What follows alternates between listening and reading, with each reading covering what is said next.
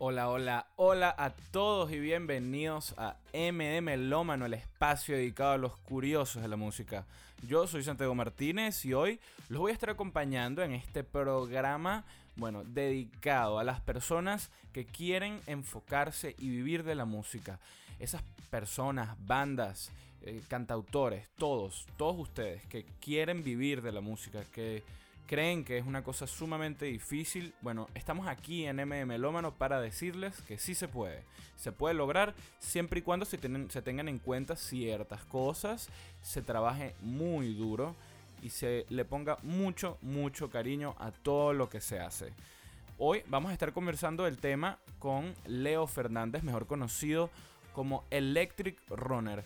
Él es un productor de música electrónica venezolano sumamente talentoso, autogestionado.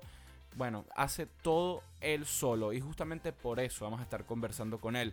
Él es una persona que sabe cómo vivir de la música y bueno, queremos nutrirnos un poquito con sus experiencias para poder darles a ustedes ideas e inspirarlos a que le echen pierna y se dediquen a la música como negocio de vida. Así que bueno, pónganse cómodos porque este va a ser un capítulo especial en donde solamente vamos a estar hablando con Leo. Queremos dedicarle todo el tiempo del programa a esta conversación. Así que sin más que decir, los invito a seguirnos en las redes sociales como arroba mdmelómano. Y bueno, es hora de comenzar a darle.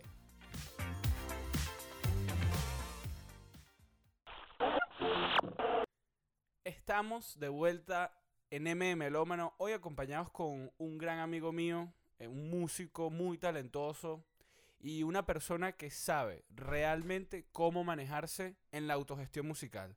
Bienvenido Leo Fernández a MM Melómano. ¿Cómo estás, hermano? Bienvenido. Muchas gracias, mi bromo. súper contento de estar aquí contigo hablando. Excelente. Coño, brother, tú sabes que para mí es un placer abrir este espacio para personas con las que he tenido la oportunidad de trabajar, de tener una amistad. Y ha sido muy interesante para retomar muchos mm, caminos, muchas conversaciones que quedaron en el aire con esas personas. Uno se sorprendería con la cantidad de personas interesantes que uno se topa en la vida y las conversaciones tan pues diría yo, ricas que uno puede tener con esas personas. Y, realmente la idea de este espacio, de este podcast, es aprovechar eso. Aprovechar que, bueno, estamos rodeados de gente inteligente que tienen cosas que decir. Bueno, nada, yo creo que lo más importante ahorita es eso, pues centrarnos en, en retomar todas esas conversaciones que hemos tenido, que se han pausado durante todo este tiempo. Creo que, creo que tú y yo durante coronavirus, vamos, cuarentena y tal, no hemos hablado casi nada. Eh, y nada, más bien estamos retomando ahorita justamente porque has comenzado este proyecto que está, está brutal, bro. Y nada, me encanta ser parte de eso, así que súper bien. Muchas gracias, brother, y para mí es un placer tener esta conversación contigo. Para los que están escuchando, Leo tiene un proyecto de música electrónica de hace varios años que se llama Electric Runner. Un proyecto completamente autogestionado que maneja pues él desde el principio y me parece ideal porque hoy, Leo, queremos conversar, quiero hablar contigo de el futuro. Sabes que hemos estado tocando durante los últimos programas en distintas oportunidades sobre el tema de Spotify, el tema del futuro de la música, el coronavirus. Obviamente las cosas están cambiando. Las presentaciones de música en vivo son cada vez menores, con más restricciones. Y para una banda emergente, el hecho de salir a tocar en vivo es esencial. No solo eso, sino también todo el tema de, bueno, de la gestión musical. Tú y yo habíamos hablado un poquito de este tema antes y tú tienes una idea muy clara de para dónde van a ir las cosas de ahora en adelante. Cuéntame un poquito de esa visión que ves del futuro de la música. Bueno, realmente de futuro futuro es totalmente incierto, vamos, totalmente incierto para todo el mundo. Eh, más que claro de qué va a pasar, creo que tengo muy seguro o tengo una fuerte creencia de lo que se debe hacer durante esta época. Porque, vamos, obviamente todos los shows están cancelados, festivales están cancelados, cada vez están cerrando más espacios, cuando se abren hay rebrotes y vuelven a cerrar. Eso es algo que por lo menos aquí en Madrid lo estamos viviendo. Eh, hace no mucho, concierto de Anakin aquí, en una sala para 400 personas, se redujo a un máximo aforo de 100 personas. Eh, y luego, después de eso, ya no ha habido, yo no he visto conciertos en vivo y tal, o sea, no, no he ido. Y entonces, claro, es una realidad que nos está afectando a todo el mundo. ¿Y qué sucede? No sabemos si esto va a cambiar pronto. Eh, festivales como el Mad Cool están diciendo que el año que viene y tal van a hacer un show, van a hacer un evento, pero realmente no lo sabemos. O sea, nada nos asegura que el año que viene estemos ahí y podamos estar, ¿sabes? Eh, entonces, ¿qué sucede o qué pienso yo que debe suceder? Los artistas no pueden quedarse en stand-by esperando que esto se solucione para comenzar a moverse. ¿Me entiendes? No creo que, que sea esperar a que puedan volver a estar en un escenario para darle algo al público. Entonces, para mí, creo fielmente que, que, lo que se debe hacer de aquí hasta que se solucione todo esto es generar contenido. Es algo que normalmente una banda debería hacerlo, eh, más allá de canciones, porque es verdad, uno, uno es músico para hacer canciones, pero en este mundo de digital, con tanto consumismo que hay y con la inmediatez que la gente quiere, nuevo producto, olvídate de estar sacando un tema cada, no sé, cada seis meses, cada año, o sea, olvídate, nada de eso. Yo más bien siento que las bandas deben comenzar a generar más contenido audiovisual, eh, videos, eh, videoclips, mm, no sé, lyric videos, entrevistas a ellos mismos, pequeños podcasts como lo que estás haciendo, cualquiera de estas cosas que mantenga a tu espectador conectado hacia tu proyecto es válido. Y más que válido, necesario. Totalmente necesario. Tú sabes que hablando de los chicos Anaquena, me parece un ejemplo brutal para establecer un ejemplo claro de lo que se debería hacer. O sea, ellos son una banda que no paran. Y, no, no solamente de música, porque sacaron un disco y no habían pasado ni tres meses y ya estaban empezando a sacar el mismo disco, pero en acústico, con puros artistas invitados. Y luego el, el Instagram, que siempre están montando videitos, cosas cómicas, cosas que mantienen la atención de su audiencia. Y justamente hoy, antes de tener esta conversación tú y yo, me enteré eh, que empezaron su TikTok. Que me parece que se les da perfecto a la, a la identidad de la banda, a la identidad cómica de, de Anaquena. Entonces es eso, es personas que están escuchando esto que tienen un proyecto musical. No se trata de generar contenido basura todo el tiempo. No, se trata de pensar que hay otras maneras de mantener a tu audiencia conectada a lo que tú eres, a la esencia de la banda. Solamente que obviamente hay que ser, pues, creativos, ¿no? Hay que usar la cabeza y salir de la caja, salir de la zona de confort. Claro, bueno, para eso, o sea, son artistas por algo, ¿no? Por poder ser creativos. Este, no sé lo del TikTok de Anaquena, parece brutal. O sea, creo que, creo que los voy a buscar simplemente para, para ver eso. Eh, ah, y además... El primer post está buenísimo. Una canción diciéndole a la gente bienvenidos al TikTok de Anaquena Está, está brutal. Ah, increíble. No, no, me, lo imagino. Ellos tienen, un, o sea, ellos tienen una calidad de contenido muy, muy buena. Eh, creo, tuve la, la, oportunidad de conocerlos acá gracias a algo que estamos haciendo tú y yo. Que, y nada, son gente súper cálida. Y ellos, eh, acotando todo eso de, de, lo que acabas de decir del TikTok, ellos tenían como una, un podcast pequeño. No recuerdo el nombre. Soy pésimo recordando el nombre. Bachata, bigotes y algo así.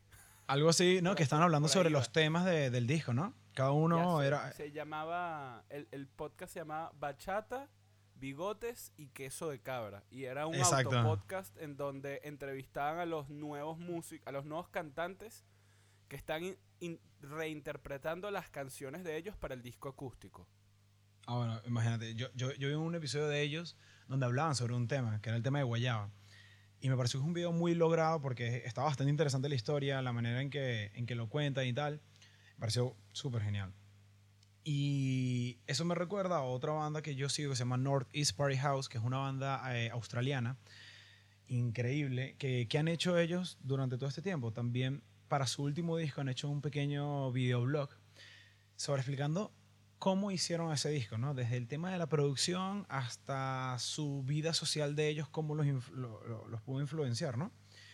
Que me parece súper interesante, tanto para mí desde la parte técnica, que me encanta cómo realmente, no sé, cómo grabaron esto, cómo llegaron a este sonido, cómo hicieron esto, hasta le puede llegar a un público más que no tiene idea de nada de esto, simplemente le gusta la música, pero vieron la parte de ellos como humana de, hey, no solamente somos un artista que está acá dándote música, sino somos personas también, mira, jodimos, hicimos esto, tal, salieron estas ideas, nos reímos de esto, salió esta idea para esta canción.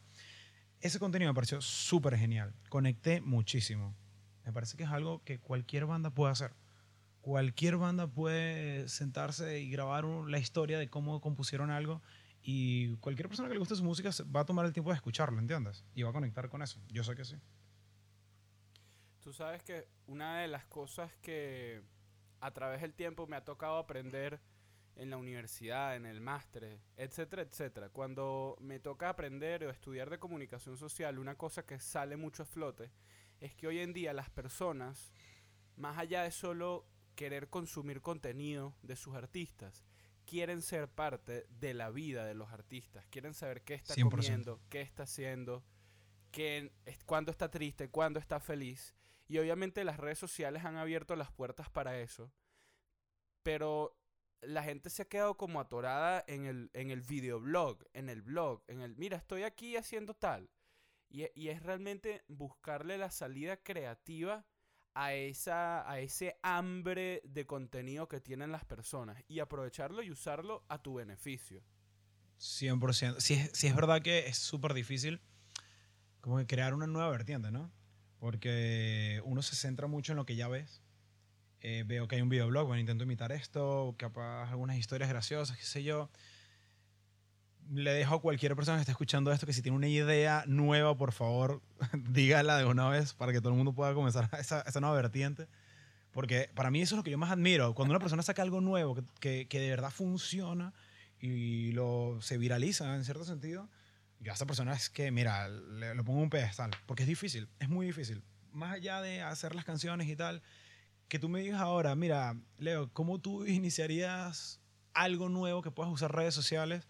Para, para, conectar con la gente que no sea lo mismo que estamos viendo. Uf. O sea, vamos, me sentaré horas a pensar y algo sacará, ¿sabes? Pero, coño, está, está muy peludo.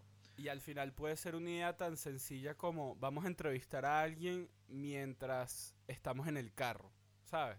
Ideas así tan básicas que terminan siendo las ideas más virales del planeta. Claro, claro, totalmente. Bueno, sí, qué, qué, qué fuerte. Pero es así. Yo creo que deberíamos comenzar a sacar ideas de que si Eric Andre Show implantarlas en el pedo musical y ya, ¿sabes? Y, lograrlo. que hace poco, hace poco empecé a verlo.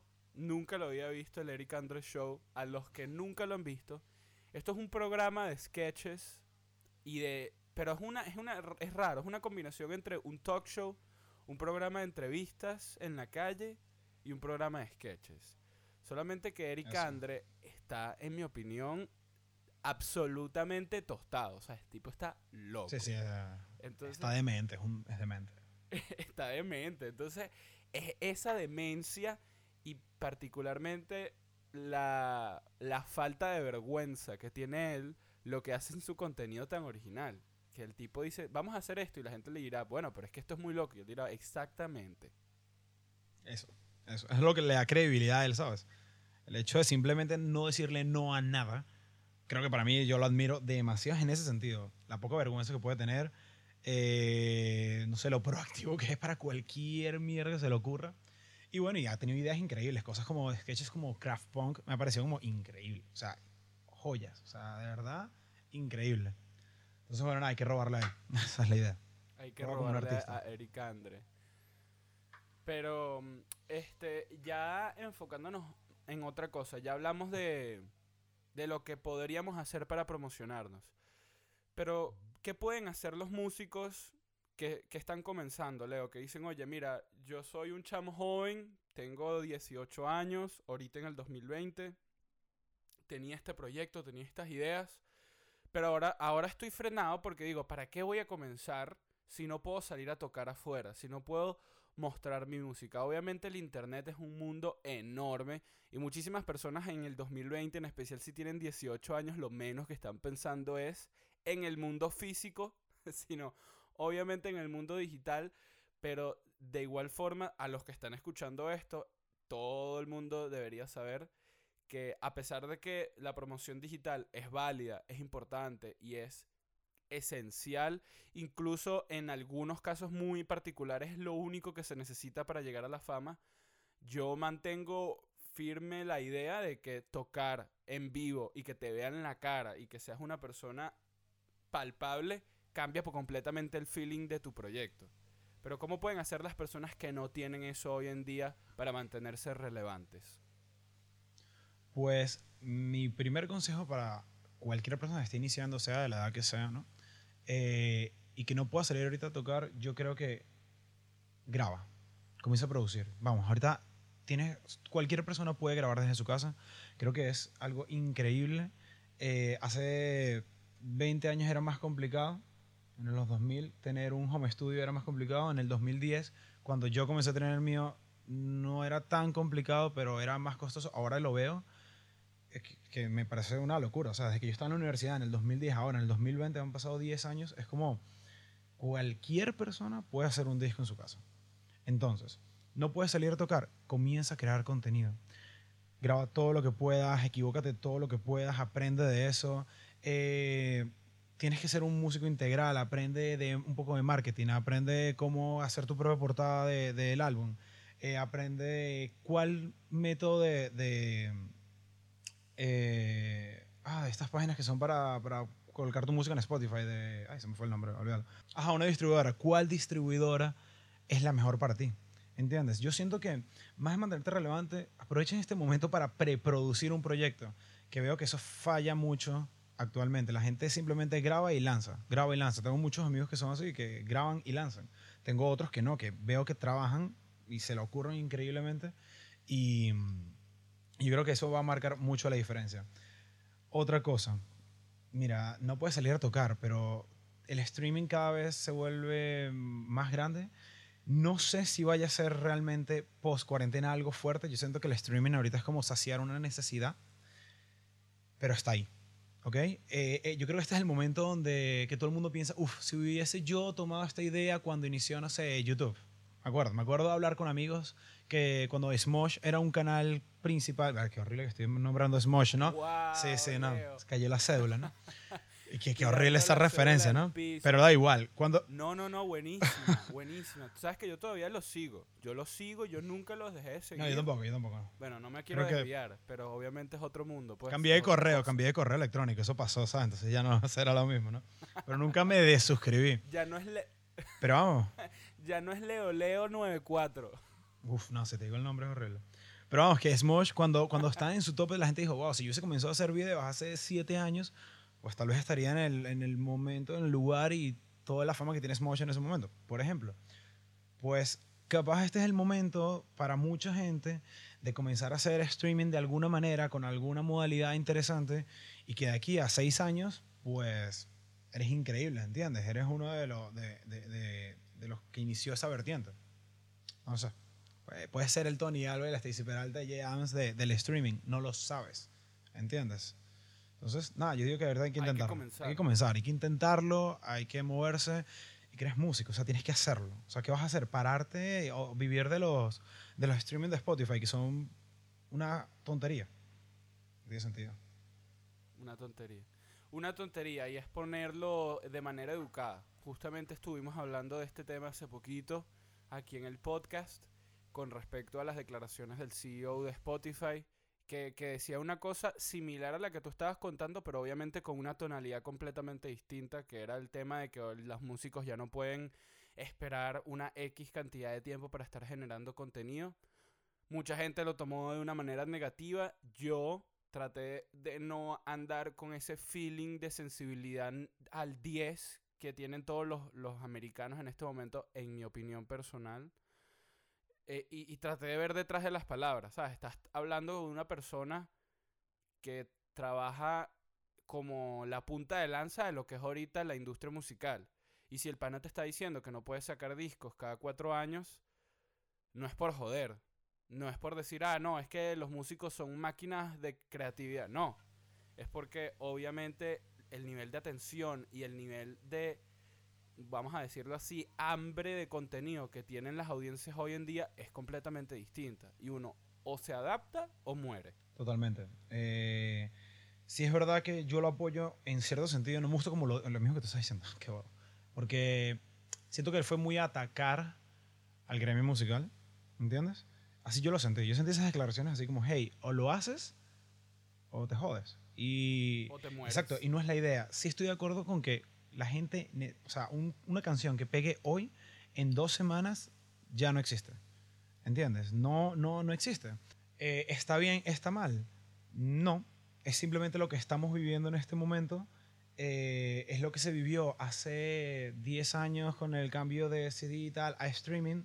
Los artistas no sabían qué hacer, estaban como en toda esta duda. Y, y bueno, ¿no? resultó en ser un nue- una nueva vertiente de- de- del modelo de ventas y de marketing de, de la música. Así de simple. Yo sí creo que deberían, en vez de sacar un disco y ir sacando singles, puros singles, lo creo fielmente. Es algo que estoy pensando yo implementar en mi proyecto. Estoy produciendo un proyecto nuevo que lo hemos hablado mucho y lo estamos diciendo como, hey, disco, no, no hay, nadie resuena con esa idea. Y bandas que yo sigo, por ejemplo, La Vida Bohem lo está haciendo. La Vida Bohem tiene, según lo último que vi de ellos, una entrevista fue, tenemos temas para los siguientes 15 meses, lanzar un tema mensual. Vamos a ver si lo hacen. Vamos a ver si es verdad. Pero que me parece brutal. ¿Por qué? Porque me lanzas un disco que tal vez del disco te termino escuchando tres, cuatro temas que me encantan, el resto lo desecho porque unas solaparon a las otras y me parecieron mejores. Tal vez luego revisito ese disco y me gustan otras canciones. Puede pasar, pero pasará mucho más tiempo.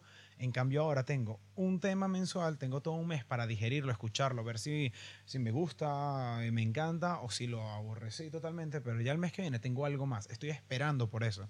Me tiene a mí como eh, espectador a la espera de ese nuevo, de ese nuevo material. Yo creo que es una modalidad muy acertada en este momento. Esa es una estrategia interesante que cuando estuve trabajando en Cusica la, la vi.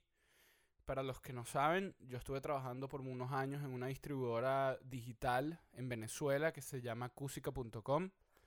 Y dentro de mi trabajo estaba justamente subir a la plataforma los estrenos de los artistas.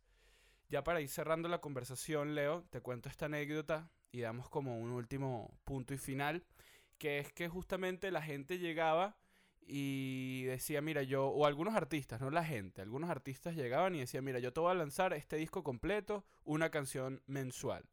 Y yo en ese momento, digamos 2017, decía, oye, esto es una real locura. ¿Por qué? Porque ¿quién va a estar pendiente de esta persona un disco, una canción todos los meses?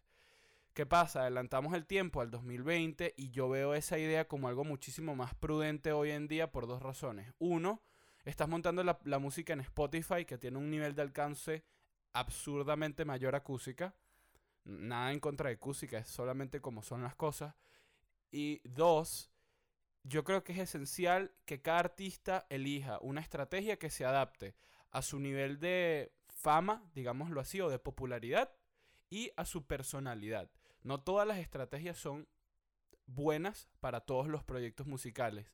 Y yo creo que, aunque esta es una buena estrategia que te puede funcionar a ti, le puede funcionar a otros, otros deberían testear otras formas de trabajar y encontrar ese, ese punto de oro en donde consigues un flujo de creación que es cómodo para ti, que a la vez mantiene la atención de tu audiencia, semana tras semana. Vale, sí, sí, totalmente válida. Sí, o sea, supongo que hay bandas, es que tiene todo el sentido, hay bandas que, mm, que tal vez su fuerte sí sea hacer streaming, ¿entiendes? No te van a sacar, te sacan un disco y luego te hacen sesiones en streaming todas las semanas, cada una con una canción, re- no sé, remixeada en vivo, te hacen una versión Tiny Desk, por ejemplo, qué sé yo, ¿sabes? Eh, yo creo que hay un abanico de posibilidades muy grande. Sé que hay muchos problemas en la industria en este momento, pero creo que también hay muchas oportunidades. Solamente hay que saber encontrarlas y aprovecharlas. Lo digo por mí, por cualquier otro músico que, que escuche esto o que no lo esté escuchando, colegas nuestros que sabemos que conocemos que son excelentes músicos, que lo tienen todo para lograrlo. Hay que saber moverse en, esta, en este momento y ya, eso es todo. Todo va a pasar, todo va a cambiar, todo va a mejorar. ¿Volverá a ser como antes? No lo sé. Yo sí creo que post COVID ya con, con vacunas y tal, que ya no haya peligro, volveremos a los festivales porque ¿quién no quiere un festival? pero vamos, va a haber herramientas nuevas, van a haber cosas nuevas. Vamos a intentar sacar el provecho a eso. Es así, estamos en la puerta del futuro de la música, gente, así que vamos a ver quién entra y quién se queda del otro lado del marco.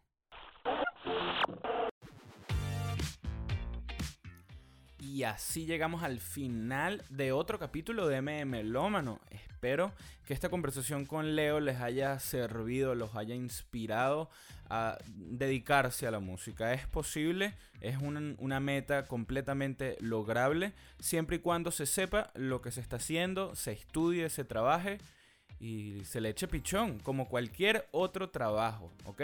Recuerden, esto es un consejo de aquí de, Melo, de Melómano para todos ustedes. Las personas siempre van a comer y siempre van a querer divertirse. Es una constante que se repetirá eternamente por la historia. Así que si hay dos negocios que están destinados a salir de los huecos de la economía mundial son el de la alimentación y el entretenimiento, incluida la música. Así que no se frustren, trabajen duro y sueñen mucho. Gracias por estar pendientes de nosotros. Esto fue otro capítulo de MM Lómano. Los invito a seguirnos en las redes sociales como arroba mdmlómano. Y bueno, con esto me despido. Yo soy Santiago Martínez. Hasta la semana que viene. Adiós.